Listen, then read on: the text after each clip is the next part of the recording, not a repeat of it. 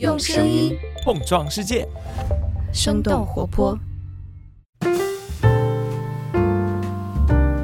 嗨，大家好，欢迎收听《声东击西》，我们一起用对话来发现更大的世界。我是徐涛，今天和我坐在一起的是傅风源，我们平时都管他叫鲍勃。Hello，大家好，我是鲍勃。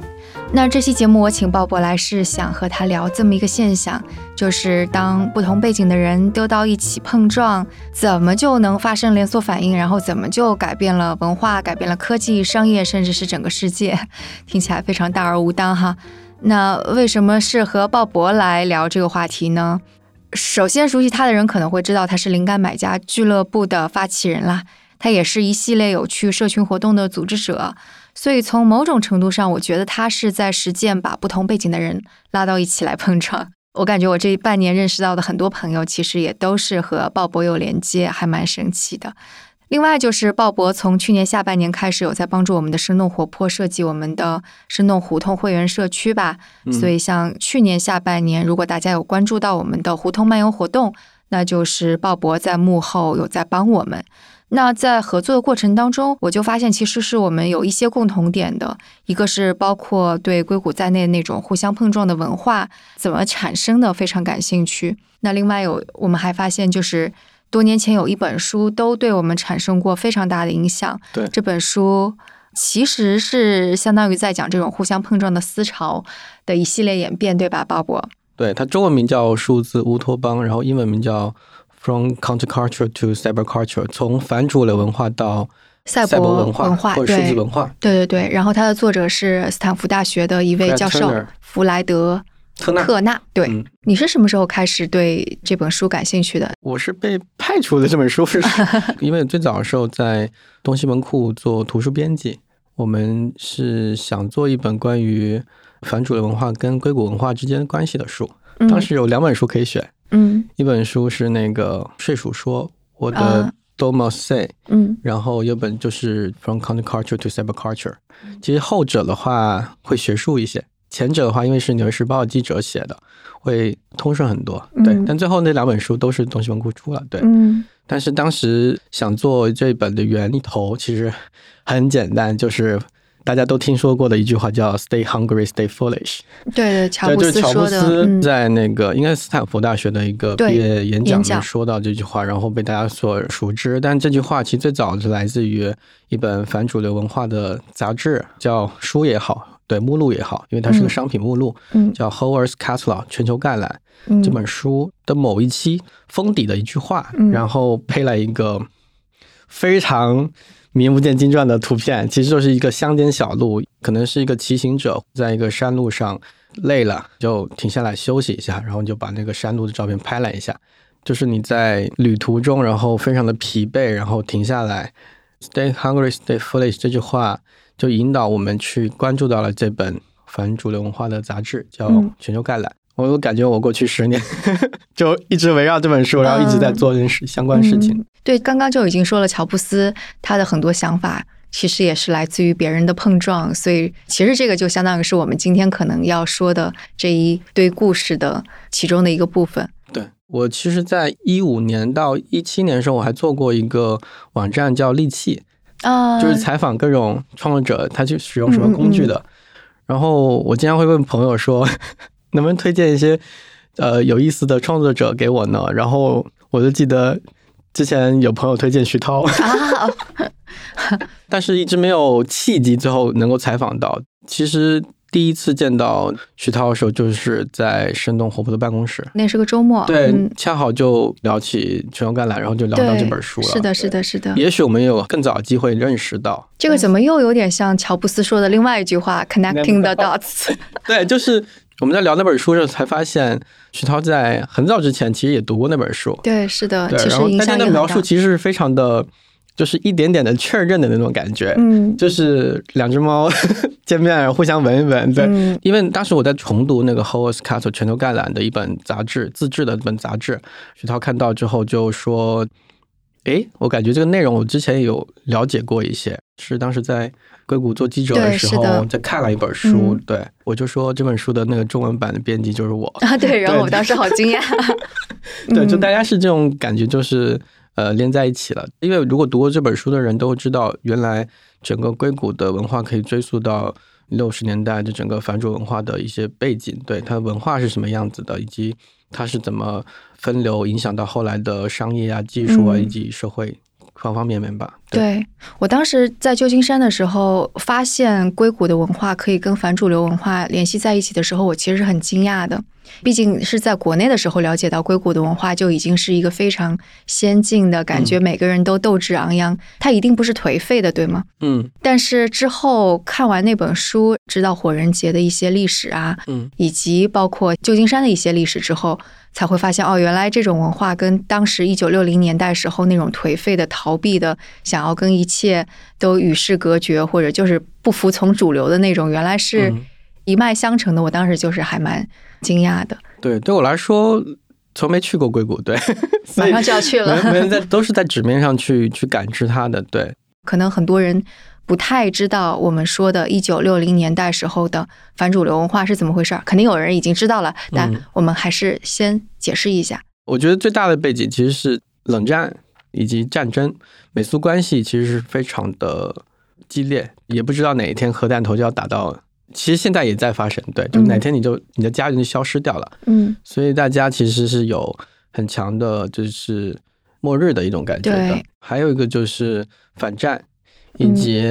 平权，嗯，对，就是都是思潮。其实学术上也是非常活跃的那时候。现在看很多做心理学的研究，都是在那个时候是的做起来的。对，包括嬉皮士运动也是在同期发生的。对，大概是这么一个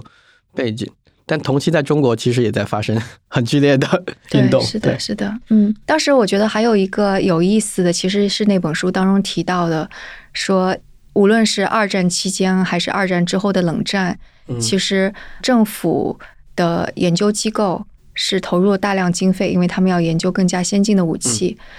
大家都会觉得，就在这样的一个军队体系或者是一个政府主导体系当中，会非常的僵硬。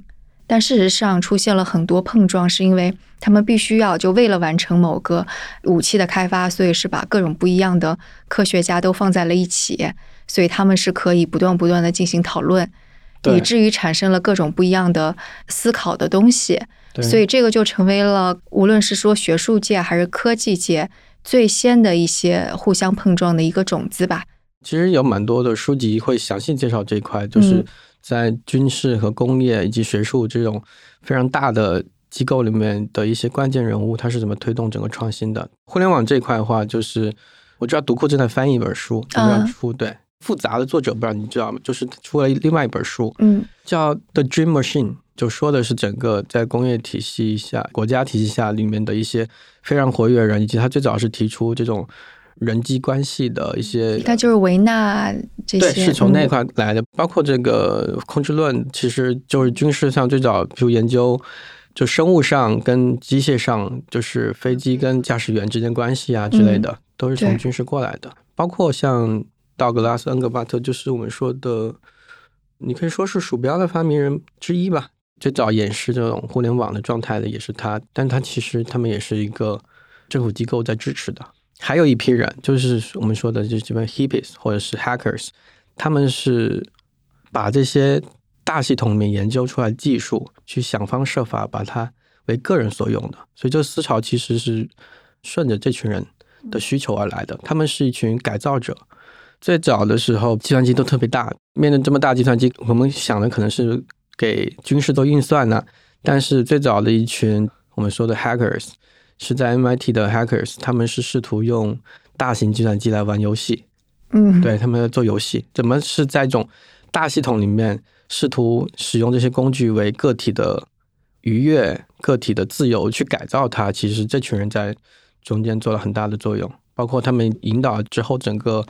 个人计算机革命的变化，这边就是一个这么一个大的背景吧。对对，是刚刚说的这些当中，他们背后有深层次一个，就是因为刚刚有说对战争的恐惧，不管战胜了还是战败了，每个人都相当于是一个机器上的一环，就包括控制论的那个提出，其实大家越来越能够看到这种隐喻，我们是大的系统当中的一环，是会被控制的，所以。去反对这种生活方式的也就越来越多，所以一方面是你刚刚说的，就是科学家或者有技术的人想要用这种大型的系统的机器去做一些这种小的就游戏啊之类的；另外一方面就是年轻人就体现出一种颓丧的状态，就不太愿意生活在那种主流的语境之下，然后他要用尽一切方法来去反主流，所以这就是为什么我们说这打引号的反主流文化的出现。最直接的理解就是这群反主流文化人士什么样子，就是一群嬉皮士，就是不上班的。对，对，其实他们最活跃的时候，其实就是离开城市，然后去到 Back to Land Movement，就是返土归田运动，就去到乡村呐、山里面去建自己的嗯 commune 公社。包括我刚刚说的 Host Castle，就是在这个背景下应运而生的，就是那时候很多嬉皮士都去到山里面去。种田了，造房子了，但是这群人什么都不会，对 他们需要一本指南。然后这个 Host Castle 就是提供这么一个生存指南，就是让大家在这个什么都没有的情况下，怎么去种田啊、盖房子啊。其实最基本，比如造厕所呀。如果你离开整个城市服务，如果你真要生孩子，能不能自己接生呢？这些都是必须要自己做的。这本书里面什么都能查得到。嗯，我觉得这里就是我开始觉得有意思的地方了，因为。我刚刚前面讲到说，在科研机构里边，你一群聪明的人用你的技术彼此碰撞，产生出一种新的东西，似乎是常规。我们想象出来，一定是能够有奇思妙想出来的，对吧？因为毕竟他们是有不同背景、不同的知识，嗯，但是我们说现在就放到了一个更大的背景之中，然后讲的又好像是跟种田呀、生孩子呀这些，或者是织布呀，嗯，就这些东西相关。然后这些里边，居然他会为后世后面的六七十年，甚至到现在都能够产生丰富的思想养料。我觉得这个是可能当时的人都没有想到的一点。乔布斯就是一个典型的 hippies，就像 Lisa，她一直不承认的一个 女儿。嗯，但是乔布斯还是在某一代苹果的那个命名时候是有一个 Macintosh Lisa 的。包括乔布斯的个人哲学里面，你能看出很多那种比较禅意的呀。就最经典的他那个空空如也的房间呢？对，其实他都是受到当时的一些，因为当时年轻人其实对于东方文化是莫名的好奇。对，就是我们在看那本书的时候，就介绍很多道教呀、佛教啊，就是各种思潮也是有的。但是很核心一点，还是刚刚说的一点是，他们是想知道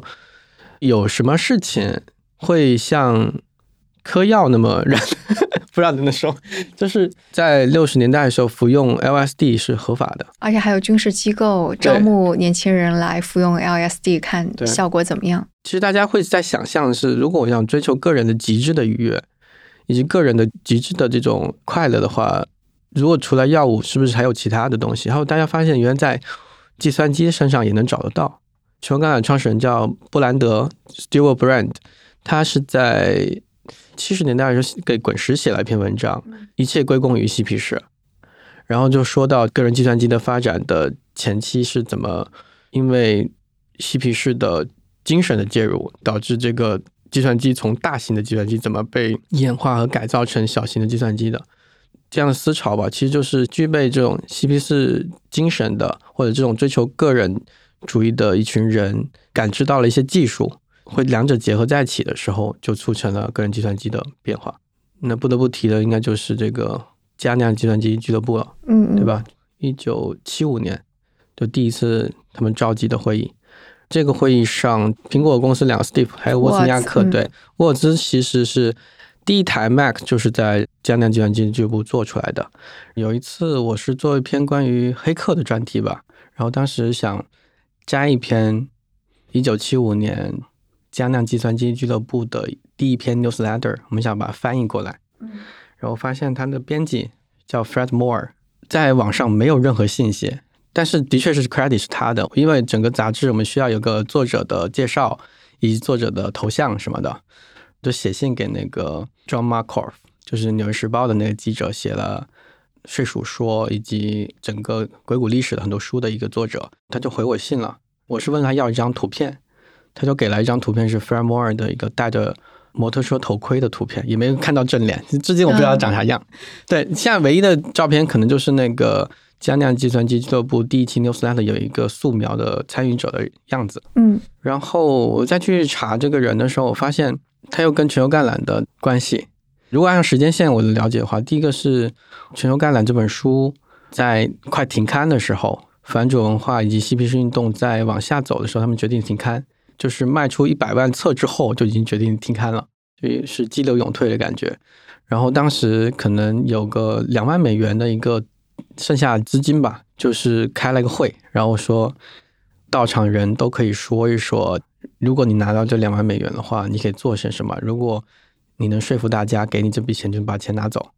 然后这个会开了一天一夜，一个晚上，没有人拿掉这笔钱。就有人说，比如是捐助非洲啊，或者做点自己的事情啊，反正都没有拿到。后这笔钱就交给一个人叫 Fred Moore 来保管了。这个是应该是在七十年代初的时候。但 Fred Moore 最后就是成立了加量计算机俱乐部的人。加量计算机俱乐部就是可能大家会知道一些，就是包括苹果的第一代电脑从这里诞生。以及 Bill Gates 跟这群人就开源跟闭源之间的讨论的最早的一些 争执，对，都在这里发生。包括他也是推动了个人计算机以及开源或者自由软件运动的一些发展。因为当时就是一群业余的计算机爱好者，当时计算机也不是一个每个人都要有的，就像说无线电爱好者一样。但这群人就聚在一起，去一起在研究怎么以最便宜方式拼装去性能最好的。这个电脑呀，当时最厉害的一个人就叫沃兹，他就做了一台电脑叫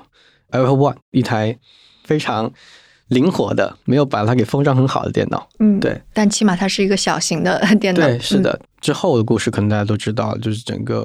跟计算机历史会突飞猛进。对，乔布斯跟沃兹就成立了苹果。对对对，我前段时间去搜 Moore 的时候，我发现原来。John Markoff 在两千年的时候给他补写了一个讣告啊，他什么时候去世的？他一九九七年去世的。他在那个讣告的最后一段是说，一九九七年 Fred Moore 因为车祸去世，然后他说旧金山的三大报纸没有一家提到他，就是感觉就消失掉的一个人样子。所以他在三年后才在《纽约时报》给补了一篇文章，嗯，就说这个人到底是什么一回事儿。后来我才发现他的经历是。如果简单说的话，他是在六十年代初的时候，应该是六五年左右，在伯克利加州大学绝食。他是第一个绝食的人。他叫干嘛？反战和抗议征兵。对，计划是绝食七天。对，但是到第二天的时候，他老爸就把他给拽走了。嗯，他老爸是个空军。对。哦。对，之后的包括那个自由言论运动什么的，大家都 credit 给他，就是说他是最早的一去激发大家说。一个人他愿意去那里绝食，去那里去发起用个体去抵抗整个大系统的一种方式。所以这个人其实最早他其实是一个活动家。其实包括到后面他之所以介入到这个加量计算机俱乐部的发起的时候，也是意识到原来个人计算机可能会作为一种工具，能帮助大家去获得更多能量。我之后去理解他，其实都是从政治角度去理解他的。他自己不是一个技术爱好者，我觉得他不是纯粹的 hackers。更像个组织者和政治运动者，包括到后期个人计算机革命兴起之后，他发现自己责任不在这儿之后，他他不需要做那件事儿之后，他就去投身回去政治运动了。他生前做最后一些事儿是保护加州沿岸里面的红杉啊，对，去做环境保护运动去了。嗯，就是那个讣告里面有一小段说，他在一九六八年的时候做的事情是在 Whole Earth。Truck Store 用协和维护一个社群卡片，怎么说呢？就是全球卡车商店，就是那个全球概览的一个商店，也是他们的编辑部，也售卖很多东西。然后他在那个商店里面有个小鞋盒，小鞋盒上面有很多的 Index Card，那么写的很多 Community 的联系方式和介绍。其实他在做一个社群的一个目录，可以这样说。那个时候他是二十七岁。其实他们还有一个组织叫人民计算机公司 （People's Computer Company），它其实也是在呼吁大家个人去使用计算机，去为个人所用，而不是让这个巨型的力量只是掌握在大型的系统或者是大型机构和商业机构里面。它是怎么招呢？就还是做活动，还是做印刷品来宣扬这些？呃，首先肯定要做杂志，对吧？做 newsletter，对，这是。做印刷品，这肯定是运动里面最核心的，能聚集人群的，应该是要做教育，对，还包括这种小社群去业余爱好者聚在一起，其实我觉得都是一些方式。对我们说的反主文化这条线，我们以前都觉得它是分流到技术啊、商业啊这样去分它。但其实我认为，其实最核心东西是，你想利用这些呃能力，比如说个人计算机的能力，帮助你实现一些什么社会的影响。对我们聊 Aaron Swartz，就有个纪录片叫《互联网之子》，说是这个很年轻的小伙饱受这个法律的困扰，对，一直在起诉他，最后自杀了。但是大家会认为这个小伙是 RSS 这个协议最早的一个发明人之一，以及他的确是 Ready 的创始人之一，但是恰好是 YC 把它给凑在一起了。然后他还是这个很多开源的。社群，比如像 Open Library，就是线上的一个图书馆，还有 Internet Archive，互联网档案馆的一个开发者吧。因为他被起诉是盗窃了，就是商业论文库里面的版权的资产被起诉了。对，因为他要做的事情是把那些论文内容都下载到自己的电脑里面去了，这么一件事儿。对，但是去研究这小伙的时候，我发现我就没有觉得他是一个 hacker，他就是一个一直在想着怎么利用技术去实现这种人类对知识的获取的自由。我觉得这事儿比技术这一层更加的关键，就是他发现只是说技术能够帮助我们去实现这件事儿。那么应该去做这件事儿，但是从法律角度啊，包括从版权角度啊，其实蛮多角度可以去推进这件事儿，就是支持让个人给所有的，对他其实都在尝试。你以为技术在改变世界，但其实是当我们意识到技术其实是个非常政治性的东西的时候，我们才能真正的去理解到底技术该怎么去使用，或者就是人要用什么样的思维方式去用这些技术。对，如果是前面没有这么多思考，或者是没有。一些奠定大家思考的方向的话，其实所有的用的这种工具都会引导向功利主义的。对，它的价值偏向就是不确定的。是，感觉就是以前从一个好像是了解技术本身的，或者了解技术历史的角度去理解整个技术发展史，就觉得太单薄了。就是你反而需要从更加人的需求、人的诉求的角度去理解技术的话，你会。多很多层次吧。嗯，我要说的这个故事可能能够呼应你刚刚说的这些。嗯，最开始讲的是反主流文化这一支嘛。嗯，反主流文化有很多很多的年轻人，非常的颓废，他们成为嬉皮士，他们走到荒野当中、农场里边或者怎么样。那其中一部分人，他们是走到了优胜美地的 山谷之中。嗯，就是哎，又要说攀岩了。这里要说到一个那个 Camp Four，其实是鲍勃在某一天发给我的一篇 KK 的文章。Kevin Kelly，这个也是可能做技术行业的人都知道的一个大名鼎鼎的人了。他写的一篇多年前的一篇博客，提到了优胜美地的 Camp Four。然后这个 Camp Four 当时其实就是这些嬉皮士们安营扎寨的地方。当时这个 Camp Four，我们说第四号营地。其实也是一个典型的嬉皮士们胡闹的地方，因为据说那里的场面一度非常的脏乱差，就各种什么白天攀岩，晚上酗酒，然后呃乱吵，以至于旁边的各种各样的游客都不胜其烦。国家公园的这个管理者也非常的烦他们，然后他们也非常的穷，真的是用嬉皮士的方式在生活。比方说，他们就是买一堆的麦片，然后天天吃麦片，然后饿了，觉得实在没有东西吃了，他们就会跑到那个人家那里度假村的餐厅，看到有游客留在餐桌上的东西，他们就拿起来吃。嗯，然后如果到下雨了，他们的营地不就湿漉漉的吗？他们就会挤到公共厕所里边去，然后每个人的脾气都很糟，互相吵架。但是，一切都是为了攀岩。就是一方面，攀岩是他们。做的事情，另外一方面也是因为他们就一九六零年代嬉皮士的精神吧。嬉皮士的精神就是他们用最少的钱过着一种最不受约束的生活，同时他们非常的热爱攀岩，所以是这样的一个事儿。然后在这里边，我觉得很有意思的是，这个营地其实就是我们所说的，也是你发给我那篇文章说到的各种想法在碰撞的。剧烈碰撞的一个非常小的容器，一个器皿一样的地方。就我了解也不多，这也都是我做那个案头工作得来的哈。说当时在一九五零年到一九七零年的时候，其实那时候的攀岩跟现在完全不一样。那时候攀岩其实借助了大量的工具，就比方说你要带着锤子，你要带着各种的螺钉啊这种东西，你需要把岩钉钉钉钉钉到那个岩壁当中去，然后所有的目的都是我是不是能够征服这座山。优胜美地它有很多那种非常大的光滑的岩壁。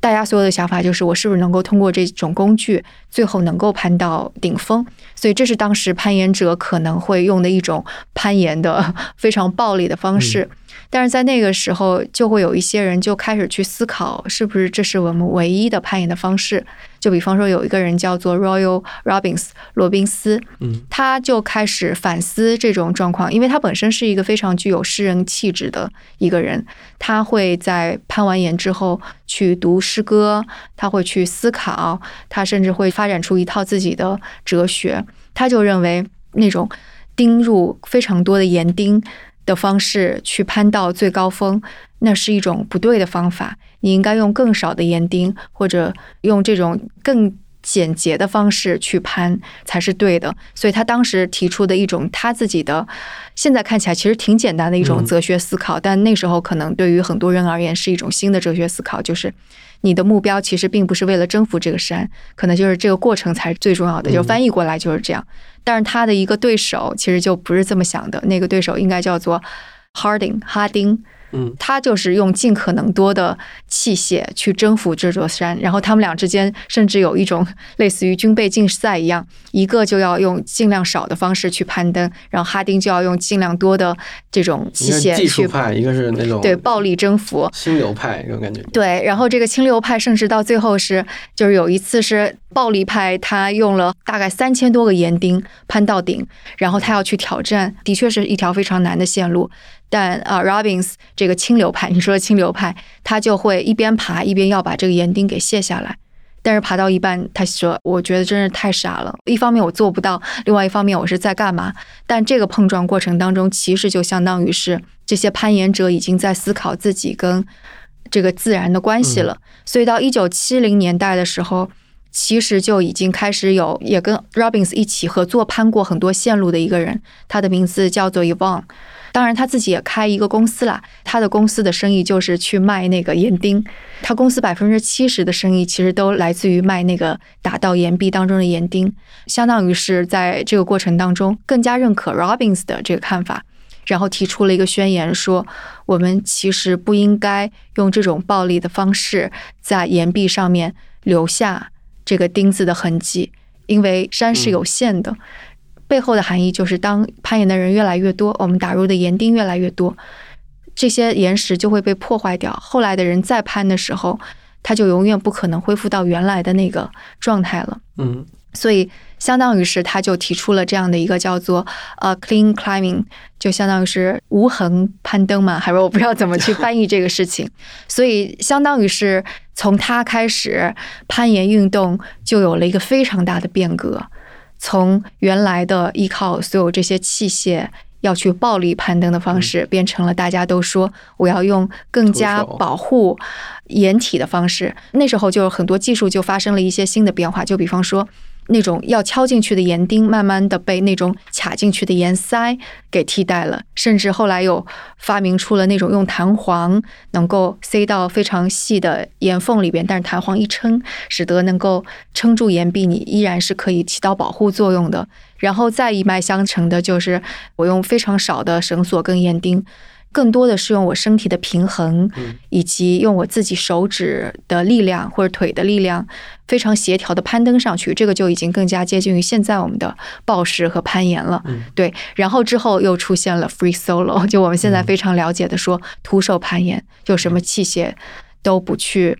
借助这个就很接近于说，就攀岩它只是一个运动，它没有什么价值观什么的。但是人在这个过程当中，彼此之间不断的讨论，然后其中有一个人提出这个观点，这个观点就不断不断影响后人，开始了一个更加环保也更加在演进的一种运动方式。其实跟你刚刚说的那个如何用技术，其实是很类似的，对吧？我其实我觉得里面最有意思的点是，他为什么会出生在那里嘛？我们认为更好的这些创意攀岩的方法，他为什么会出现在一个脏乱差的一个团体里面，而不是出现在一些更高学历啊，或者是高知识或更好的，不需要躲到下雨天躲到公共厕所的一群人？创新是可以用很大规模，比如刚刚说的大规模人力、钱、国家力去累积起来的，集合一切力量也能制造出美，这是没问题的，也有很美的苏式美学。但是如果从创意角度来说，就像进化一样，有一条不知道为什么。怎么想的鱼，它有一天就上岸了，然后它就变成人了。就是那个随机性是很重要的，嗯。但随机性的产生就来自于一个相对于轻松和没有压力的环境下才能产生的一些随机。如果你是在一个非常精密的制造体系下，其实出来的东西是精益求精，它可以做得很好、很好、很完善，但是可能它很难会突变。就是那个突变的那个东西，可能是来自于这样的一种社群，嗯。在优胜美地的攀岩者，其实他们的前身是阿式攀登者，就是在那个欧洲想要征服阿尔卑斯山呀这些的。然后阿式攀登其实它不会用到太多的技术，因为他们的山体可能也有陡峭的地方，但是不是像优胜美地的岩壁。因为如果我们去比较阿尔卑斯山和比较优胜美地，优胜美地它特别壮观、特别突出的，它是那种花岗岩拔地而起。就无论是酋长岩，还是那个叫什么黎明墙，还是那个 Half Dome 半月岩，还是半月壁来着，它非常的垂直，然后它的岩壁非常之大。也许就攀登者在面临优胜美地的花岗岩的岩壁的时候，其实它本身的难度是要比阿式攀登者可能。更高的，就这里我不知道哈，这只是我的猜想。所以如果听众当中有要否定我的话，可以在评论区说。所以这个也就意味着，他们如果在优胜美地想要征服这个山峰的话，他们需要更多的人工的东西来辅助他们。就比方说，打到那个岩壁当中的岩钉，使得能够在光滑的花岗岩壁当中能够有立足之地。但是问题就在于。就优胜美地跟那个阿尔卑斯山或者是其他的地方相比，那么一大块岩壁，你欣赏的就是它本来大家去那里欣赏的就是它非常美的壮观的岩壁，光滑的、陡峭的，犹如一幅画一样的岩壁。嗯，但是因为被这些岩钉留下了痕迹，千疮百孔，然后再加上风化，它肯定就是那种对美的破坏是非常直观的。我想就是在最开始的时候，人们没有意识到，是因为攀登者很少，就是只有少数的可能。如果是战前哈，我们说一战前、二战前，可能就只有家境还不错的，可以成为探险者的人去，嗯，还是少的。但是像二战之后，我们说那个越战时期、冷战时期的那会儿。嬉皮士去，那就去的太多了。如果都是这这样子的话，那带来的毁坏可能就是突然一下子爆发式的。所以我觉得可能也促成了大家去思考这个问题。他们也没钱去买那么多设备啊，装备。哦，也是啊。其实整个思潮本来他们就是要跟自然更亲近的，更注重身体的，对心灵的探索，对这一块应该也会有一些影响。嗯，就是更加。工具和工业的那种探索，那种强者那种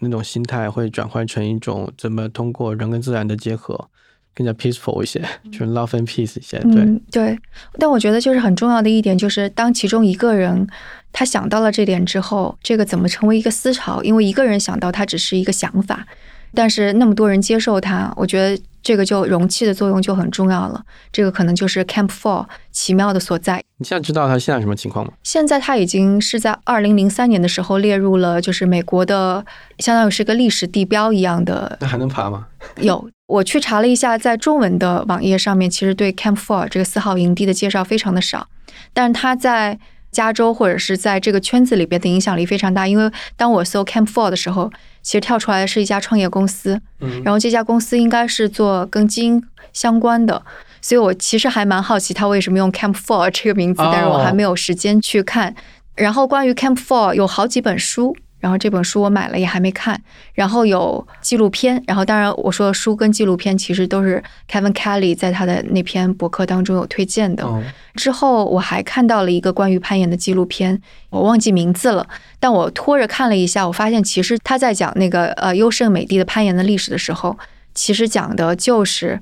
这个 Camp Four 的故事。所以相当于是，如果我们说现代攀岩，它是在优胜美地发起，很多现代攀岩的技术、很多攀岩的理念都是在那儿开始的话，那就得要说到 Camp Four 的那群人，因为翻来覆去就是这群人，他在那里就是究竟碰撞出了什么，他们是怎么去思考的。对我其实看 Camp Four 那篇文章，他其实想说的是一个容器的概念，就想说的是什么样的容器能够诞生出不一样的创新。他在举 Camp Four 例子时还说到一个细节，我特别感兴趣。他说 Camp Four 它离那个主营地很远，就是它离那个公路很远。你无法驱车去到那里，他就说了一个这样的一个案例，就是说去到那里，你必须要把足够多的粮食和储备背着包走到那里，因此他就拒绝了很多观光客。嗯，是的，就是观光客少的前提下，他才有可能聚集到的都是一群真的想去攀岩、想研究攀岩、想交流攀岩的一群有决心的人。可能在后期他出名之后，或者是在圈内出名之后，呃，慕名而来人肯定有。但是你要来到这里的话，你必须要先经过一段考验，就是要徒步过去之类的。他把这个也视为一个创新的社群的一个特点吧，避开了一些慕名而来的人。其实过去也会考验决心，那去到的人都会去在意这件事儿。嗯，对对，当时我看纪录片的时候，我真的感觉就是其中有两个镜头，一个镜头是当时其他的类似于中产阶级或者老年人，他们到优胜美地是怎么样的？就看那张照片的时候，就觉得哦，那是 glamping，就是 就那种感觉。但是镜头给到那个 Camp Four 第四号营地的时候，就是哦，那个有一个词语叫做 dirty bag。嗯，就也许在美国的语境当中，就是脏兮兮又不讨人喜欢的那种人。你这样说，我就想起上次跟攀岩朋友去白河的时候，我就真感觉这群人就是某种 hippies，攀岩的 hippies。首先住的很差，对，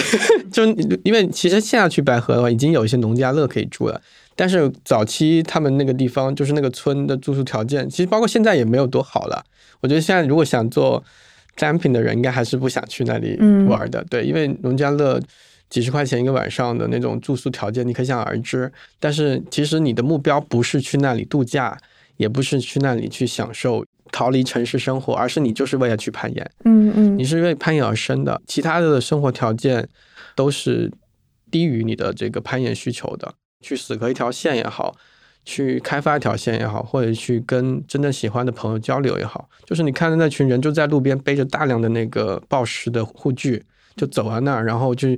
想方设法绕着那种各种管理去到报市场，就是只为攀岩而生的感觉。优胜美地可能更危险一点，因为纪录片当中还有一个镜头是一只熊 跑了出来，然后钻到了他们的车里边在偷东西吃，就是还挺有意思。但是就是我刚刚讲的那个思潮怎么从一个想法影响到了一群人，这个故事还没有讲完，因为它一直影响到了后来的很多户外的。商业，嗯，就是提出这个想法的人的他的那个合伙人，他是在生产岩钉的这个人，他在一九七二年的时候就提出了说，我们想要这种更加无痕的攀岩，然后这家公司就一直把这个理念给贯彻下来，然后现在这家公司它有一个我觉得户外圈都知道的名字叫做 Black Diamond，嗯，同时一九七二年的这个宣言。同时也被另外一家公司给采纳了，这家公司是 Patagonia。嗯，然后 Patagonia，我觉得大家应该更加知道了，就是太出圈了。对，那个去年可能最大的一件事情就是他们的创始人说，我们把这家公司捐赠给了地球。嗯，然后他就股份就全都不要了。所以我今天在上 Patagonia 的网站去看的时候，发现他们有专门的一个页面，它那个页面的那个后缀就叫 Clean Climbing。然后他并且还依然是把一九七二年时候的那个宣言就写在了那儿，甚至还出了一篇文章。这种思潮就真的是从那个时候就一直源远流长，一直流传到现在。其实是这样的一个故事。就，关于这思潮，其实我们在研究反主文化什么，发现它还差出条一个故事，就是其实那时候的嬉皮士很喜欢中国的一个作者，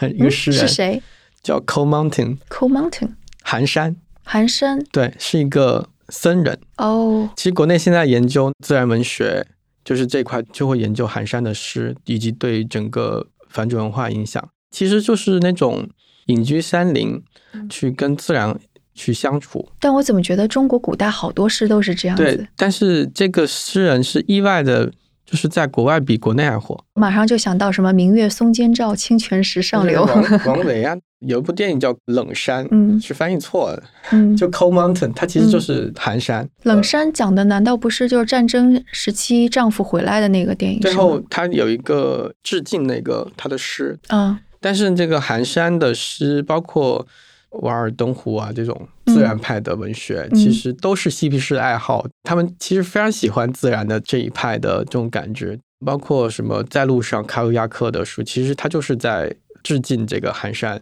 嗯，有种感觉是刚你说的，哦，在路上那个 Patagonia 的那个好像还提到了那个页面上，就所以就是说，你要往前倒的话，还能倒到一些中国的一些影视的，嗯但是我觉得是当时的应该是东学西用。反正我们一个中国人去看他们使用东方文化的时候，总觉得他们还是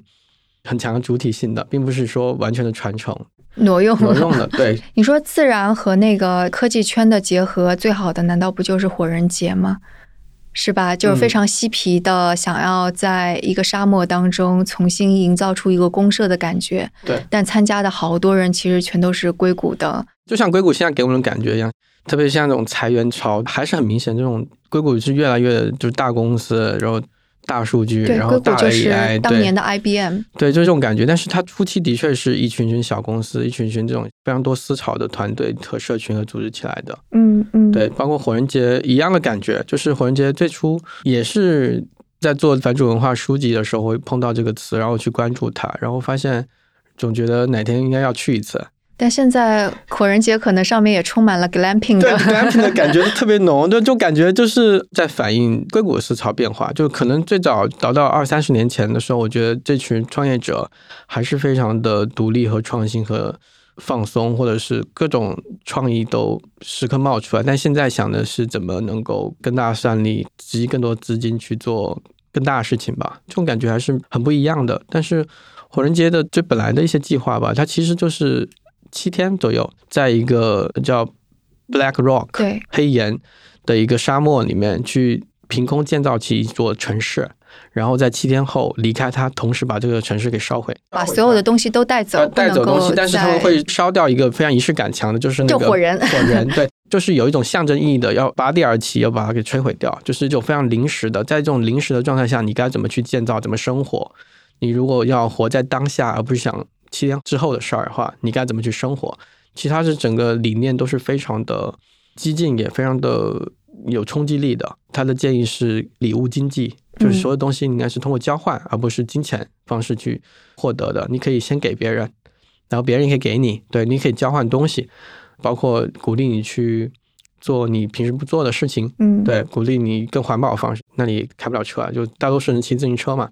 现在好多开着房车过去，就是这种感觉就完全不一样了嘛。就是因为这件事儿我关注太长了，就是包括自己也在以前在做科技类型的图书或杂志，去关注整个硅谷的创业，以及到现在硅谷的这种状态，譬如说旧金山的房价这么贵，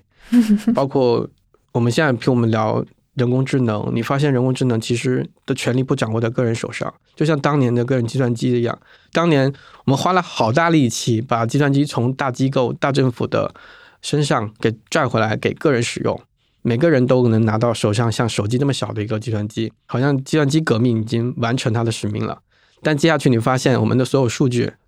都在大公司手上，算力你不可能掌握大公司的算力，你拼不过他们的算力。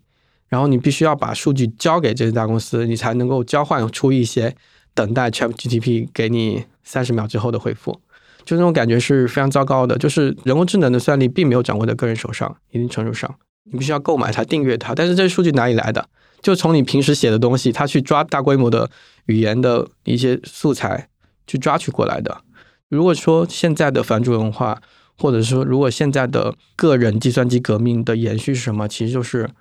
数据的个人化、算力的个人化、人工智能个人化，都还在往前发展，包括。区块链的发展其实也是在试图去改变这种数据之间的关系，但迅速的就被投机者给利用了。对对对，就是这里面可能有百分之九十九投机，但百分之一人在做实事。对，嗯就是嗯这个精神其实是一脉相承的。但我觉得这个可能就是我们所说的斯坦福的那位教授写这本书，我觉得很有价值的地方。我觉得他当中的一个非常重要的脉络，就是去说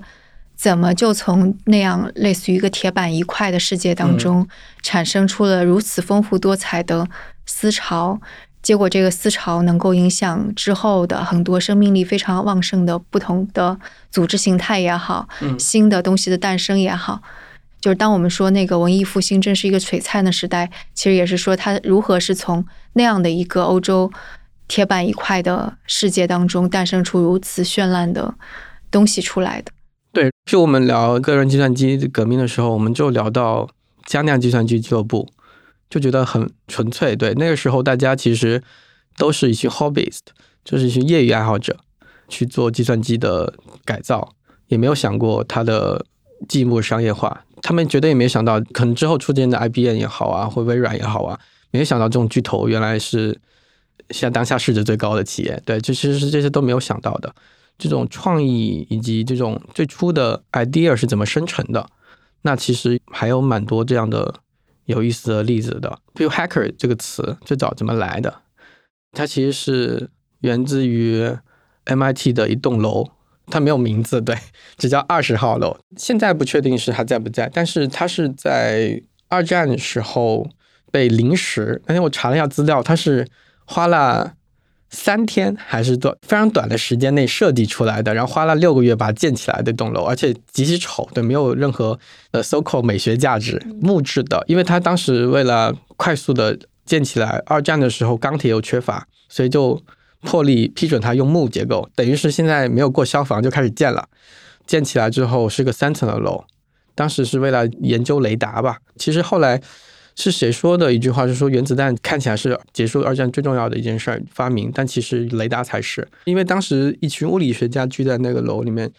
最早是给雷达去研究的。但是二战之后的话，这栋楼就变成了 MIT 里面最神奇的一栋楼，大量的物理学家都从那里出来，以及因为这栋楼不归任何学院管，不归任何机构管，就变成了一个三不管的楼。那意味着这个栋楼就变成了一个有点像刚才的那个。Cam Four 一样一样脏乱差，对，没人管嘛，肯定就没什么秩序嘛。它是木质的，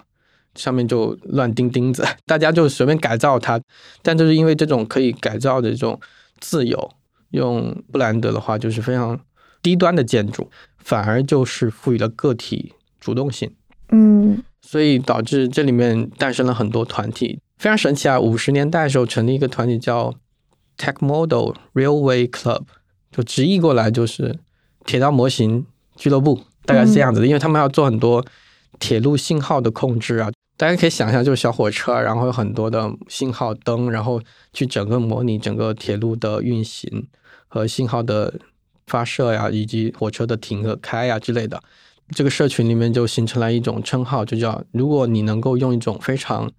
简洁的又漂亮的。偶尔又带有点恶作剧色彩的技术去解决一个问题的话，嗯，你就可以成为一个 hack，然后那个人就会叫 hacker、嗯、啊。对，就是最早是从这群铁路模型爱好者出来去认同的，但这群人当时发展到后面六十年代的时候，其实他们又发现原来在二十号楼旁边有一个二十三号楼，有个大型计算机在那儿，所以他们就试图去撬锁也好呀、进去也好，去使用它，嗯、包括到后面就是刚刚说的。去利用这个计算机去做人类历史上早期的几款游戏吧，就叫 Space War 太空大战，嗯，也是这群人。这个是在 Stephen Levy 写了一本书叫 Hackers 的一本书里面的第一章节，写的就是关于这个铁路模型俱乐部的故事。它是 Hacks 的溯源，嗯、然后这群人把这种黑客精神，这种可以撬锁去控制大型计算机，然后把它改造成自己想玩的小游戏。的这群人，以及他们其实有很强的共享精神，代码应该是留给其他人的，也影响了后期的这种开源的最初的对开源或者说自由软件运动的变化。对我那天查了一下他们的成员，还有那个就是麦卡锡，就是那个人工智能 one of the fathers。对，啊只能说因为人工智能之父太多了。哎，对，其实说到人工智能，这个其实也是一个非常小的团体，就是我们经常说那个叫什么达特茅斯会议，一九五零年代的时候有第一届人工智能大会，然后第一次诞生了人工智能这个词，artificial intelligence，以及大家最有研究的，比如 Minsky 啊，Marvin Minsky 也是一个人工智能之父。我去看了一下他们那个 Wikipedia 的那个英文的，他们其实叫做 workshop，啊，就叫 workshop，对他们是个 workshop 工作坊，嗯、对他们不是个大会，原计划也就十个人聚在一起去讨论问题，嗯嗯，就不可能太多人去讨论这件事儿，以及他们是一个为期一两个月的长期的一个 workshop。他们会怎么讨论呢？带论文去啊，带问题去啊，有几个是长期待在那儿，因为他当时那个 workshop 列出来，有多少人待了一个月，有多少人待了两周，把这些人都列出来，因为这些人到后面都成为 fathers 了。对，哦、所以，但是因为包括我在看很多那种计算机历史故事，说，哎，怎么就来个 fathers？、嗯、对，因为的确是那一次大会诞生出来的那么十个人，嗯，对，但是其实也是很小的一群团队，而且当时这种思潮也是非常小的时候被讨论出来。对，嗯、其实所以说有时候创新真不是靠一大群人去推动的，就是那么。十个人，对，嗯、但是可能不知道是哪里的十个人，嗯、对，就是被突变出来就变这样子。对，就跟你这个例子很像的，就是哈耶克的那个例子。嗯，我们知道哈耶克是那个诺贝尔经济学奖的获得者嘛，但他在芝加哥大学的时候，他待的不是经济学系，经济学系不要他，然后他待的是一个跟那个思想什么什么什么有关的一个协会，嗯、然后他待的那个地方呢，来参加他的研讨会的人来自于各种各样的地方，有物理学家，嗯、有哲学家，有社会学家。艺术学家之类的，差不多也就每次二十四五个人吧。嗯，然后在这个讨论当中，彼此互相启发。在他那个小的论坛当中，我们叫 workshop 也好，研讨会也好，嗯、包括哈耶克在内，有出了三个诺贝尔获奖者。嗯、然后还有那个弗里德曼也是个经济学家。然后弗里德曼说他在那个会上。最受启发的其实是来自于一个物理学家的交流，因为那个物理学家大概讲了他从微观物理学的角度怎么看待测量什么什么的，然后给了弗里德曼很大的启发，所以这也是一个非常有趣的。你刚刚说的没有那么机构化，没有那么正规，但是不同的人聚集到一起，然后碰撞出奇奇怪怪的东西。而且这种小团体，对我还想起另外一个类似的一个案例，就是 Alan K 的案例。嗯，他现在没没去世，对，但已经大家 都会把他视为先驱了，就是偏人机交互和图形界面的一个影响很重要的一个人。嗯，他也是说了一个叫 retreat 吧，就是他记录了一件事儿，就是说他每年都会去一个叫 Apple Hill Chamber Music 一个 center，苹果山 苹果山室内音乐中心啥的，嗯、每年只去三天，但是来的人是各个领域的人。不只是计算机领域的、物理学的、神经学的、艺术的，他去那里还要练手风琴，还练啥的，就也是要练乐器的。嗯、但是大家会聚在一起，聚的人里面包括 Marvin Minsky，就是这个人工智能的先驱，嗯、然后还有这个 Simon Peppard，就最早研究那个小海龟。哦 logos，哦，他的确是那个人工智能，对，也是人工智能的这块。嗯、包括后来他也带了他的那个学生，就是那个 MIT 现在做那个 Scratch 那个，嗯，就 Scratch 的创始人。他想强调的是说，这三天的这个 retreat 或者这个 workshop，你会见到各个领域的人，但是你首先要做的事情是丢掉自己，先是要抽离出去，先忘掉你自己身份，大量去理解别人的领域，去了解别人领域的东西，去学习他者。再回到你个人身上，就这种创新的获取是来自于先去获取新知，然后再反击到自己的。retreat 这个怎么翻译呢？之前做那个线上的给 gap year 的正在 gap 的人，对，我们就想怎么做个 retreat for them，有叫退思会啊，退思就退下来思考，对，还有就进修会，反正都是想怎么安安静静的，然后把当下的东西先丢掉。反思过去也好，反思人生状态也好，再重新整理。但是他最后要回到你的当下，嗯，这么一个过程，就是包括 Alan K 的这个故事，嗯、就是一群人首先邀请你去未知世界去冒险，嗯，但是你就会回到你的领域，嗯嗯。哈耶克的那个研讨会其实也有这个原则，基本上说哈耶克在其中扮演的角色也是他是平和的、正直的，就会让所有的人都发表观点。没有观点，你甚至可以离开。但是在里边的人基本上也是愿意去尽最大善意去听别人不一样观点的人。对，因为你只要处在那，其实你就提供了一个环境了。在一个小社群里面，一个人的本身的作用就是有点像一个环境。对，你可以做个倾听者，或者你是一个反馈者，其实都会给参与者很多的反馈。嗯，而且我觉得他是主动带进来了很多不一样的想法，因为我看到他还教过一门课，是关于莎士比亚晚期时候的。著作我也觉得蛮惊讶的。然后他自己本身早年的时候非常热爱心理学以及其他的科学，当然他对物理学他也有过。对，我们现在做我们现在做社群的这种 retreat，我们都会有一个环节，就是你可以来讲课讲十分钟，就讲任何一个你所在领域的很垂直的一个技巧或者是一个故事，譬如你就可以去说。呃，如何录音？但是花十分钟就说清楚。但这个不就相当于打开播客，然后听一个你不熟悉的话题？啊，有点像。对，但其实不太一样。就是它最核心目标不是去影响他人，而是梳理自己。其实，首先是你必须通过一个中介东西去暴露自己，让他人认识你，以及跟他人交流。但是你最后交流目的还是回到自己身上。嗯嗯。其实刚刚你说的那个，就小团体很重要。其实这个也是 K K 在那篇文章当中说到的，这个容器究竟怎么样才能够有奇思妙想出来？嗯，就说的一个，他说这应该是一个开放的社区，但又不能太开放，太开放就不行了。所以是很悖论嘛？就是你在看历史的时候，这些小社群，你基本上它就是，比如五年、十年，一种悲观就是它持续不长久，但没有关系。对，就是没有关系的感觉吧。之前我看一本书，它去形容那个。黑山学院，黑山学院就更加往前倒了。其实，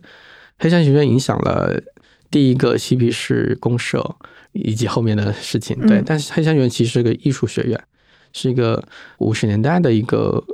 美国在建起来一个学校吧。他的很多老师都是来自于欧洲包豪斯的学校的老师，他也影响了整个美国后期的艺术和设计的发展了。对，但是它维持时间并不长，但是它带来的思潮很大。当时那本书的形容是，像黑山学院这种小型的社群，就像那种小杂志啊、小剧场啊一样，就是它会在这种文化的兴起时候，会必然会在哪个角落蹦出这样的东西来，但是它持久时间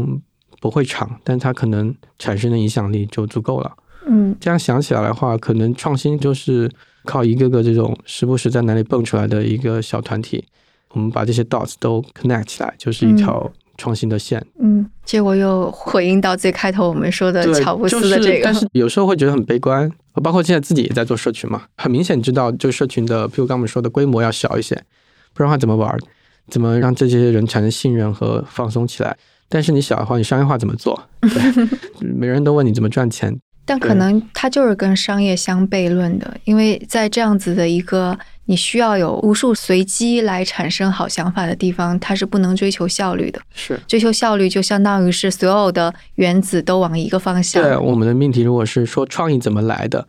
当我们立起这个题时候，我们就其实都讨论不清楚了，就是一个很像悖论一样。当你讨论创意怎么来的时候，创意就没有了。对，就创意就出不来。就那天，比如你们聊。在我们严肃讨论该怎么玩的时候，对，然后玩的 就是为什么玩这么有意思？为什么玩会能够帮助我们去教育孩子？如果我们按照这个怎么让孩子更加能健康成长角度，我们去让他玩的话，就一定上功利性就有了，就说就玩不起来了。嗯，就回到 Frank Moore 那个九七年去世，两千年才有讣告的一个人，你必须要认清楚，一个小团体，他可能就是有当下时代的使命。就是那个时代需要你通过这样的社群去连接这样的人，去促进这样的革命和运动，你就加入进去。可能那个社群并不是你最终的目的。就是如果你的目标改变了，或者是你认为当下社会更需要什么东西了，你应该去用更合适的方式去影响它。如果你认为改变世界或者改变这个社群，或给这个社会按照你的想法往前推进一点点的话。可能社群，比如维护这些都不是最重要的事情。当个人计算机革命已经兴起了，不需要 framework 的时候，他就离开了，他去做，譬如平权啊，或者在更多环保啊上面，他需要做更多事情，就离开他就 OK 了。我就觉得这个对我来说，也就是作为一个社群运营者，对，就是蛮安心的，就感觉其实你并不需要让个社群活那么久，或者是活那么久，并不是它最重要目的，甚至或者是社群的目的可以改，因为它要解决问题可以变化。如果你发现这个世界有更加需要你去解决问题的话，是不是也可以去变化？嗯，但我想就是我们说的会影响到后世的思潮，它可能就真的就不是以个人的意愿，对它就是真的是随机的地方，可能意想不到的地方。但就这个社会，它得允许有这样子能够产生随机脏乱差也好，或者怎么样也好，可能得要允许这样的地方存在。而且至少你不要干预它。也许不能保护，但就别让它消失吧。像那个 Camp Four，它一度。是要被消失的，嗯，因为当时是优胜美地发了大水，所以营地全都给冲掉了。然后在优胜美地的一家相当于是度假村的运营公司叫做 Curry Company，就想要在原来 Camp Four 的地方造起一个酒店来，就很多攀岩的人就去抗议嘛，而且抗议的事就是变得全国都知道了。然后这个时候甚至还在旧金山有了一个非常大的谈判。最后，这个营地就被保存下来了，然后才进入了我刚刚说的，它成为了一个类似于一个历史纪念地的一个地方。我们再举个例子，就像旧工厂吧，就是非常低端的建筑，就是一些被遗弃的工厂。我们举最出名的，比如七九八，对，最早它不值钱，也不知道干嘛，那你就最好可以引入一群艺术家。那艺术家就是我们刚刚说的，能够应对脏乱差，但是又有一个。极强创造力和改造环境的能力的人，但是，一旦这个环境被改造更好了，或者出名了，艺术家是受不起这个高额的搬走了租金的。接下去是商业入驻，一定程度上，商业是在紧跟着这种我们说的小社群的变化入驻的。当然，就是这些艺术家可以再去旁边的村里面啊，再继续做呀。他还有其他地方可以去。继续再改造某个地方，让它最后又变成了一个新的文化地标什么的，在我看来就是非常悲观了。永远是在创新，对，但是最后的这个受益者永远不属于这群人。嗯，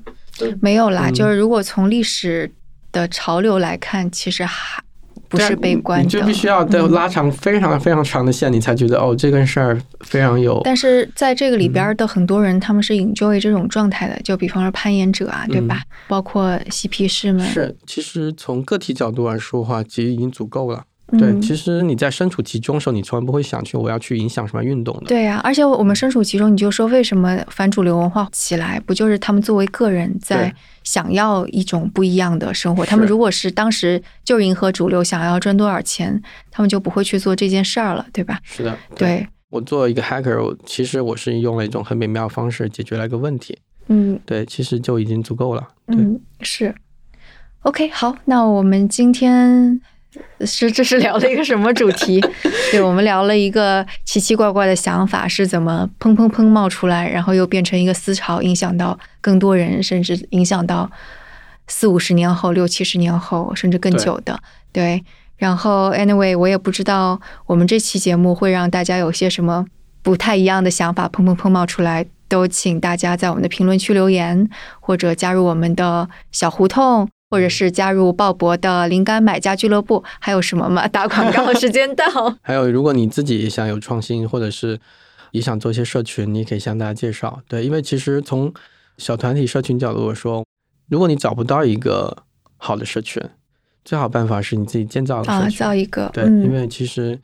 最好的状态是有成千上万个这种小小社群，每个人可能都融入于呃两三个其中，对，这种才是比较好的健康状态。不就是不要抱着有一个社群已经建好了，然后你去加入，对，那个是你是不受欢迎的。Camp Four 是不欢迎那些带着钱 来的人的，对。OK，好呀，那今天节目就到这里，谢谢鲍勃。那节目的最后也邀请大家到我们的小社群来碰撞吧。我们的生动胡同其实也是在鲍勃的协助下进行了一轮改版。现在有了今年第一个线上社群活动——出门录音挑战。这个呢是想邀请你走出家门，切换到听觉，去感受一下附近的声音。当然，如果随手录制一下，能够跟我们社群里的听友来分享交流，那就更好了。活动和报名的详情是可以点开 show note，也是节目单集介绍来查看。我们也是希望这样不一样的感官、不一样的行动和交流，能够激发大家的奇思妙想，让这个春天和往常不太一样，多一些声音和色彩吧。当然，如果它能够成为你下一段奇思妙想的线索和开端，那我们就觉得是再好不过了。呃，然后另外也感谢一下听众在我们上一期节目中的留言。上一期节目我们是想要讨论说，怎么样能够在三八妇女节之外，我们接着是可以做出更多性别平等的推动的。其中一位是生在德国，ID 为妹子的听众，他说他是看到德国的新闻，注意到德国联邦经济合作与发展部颁发了女权主义发展政策。其中的核心是三个二：realizing rights, access to resources, strengthening representation。我觉得翻译过来可以是说要啊落实女性的权利，然后并且给予女性各种各样资源，并且让女性在各个行业都能够被看到、被代表到。我觉得是还蛮好的。所以这个听众也说，他虽然不是行业从业者，但自己作为女性，认为这三点简短的总结非常好的，可以在生活中的方方面面用来进行反思和采取行动。我也很认同。那希望我们的社群当中能够有更多这样有信息增量的讨论吧，我们能够有更多的碰撞，形成小社群，最后能够真的做出一些推动。所以也期待。在评论区能够看到大家的留言，大家也可以写邮件到我们的邮箱里跟我们来讨论。我们的邮箱是听 at 声 fm 到 cn，t i n g at s h e n g f m 到 cn。那我们下期节目再见，拜拜。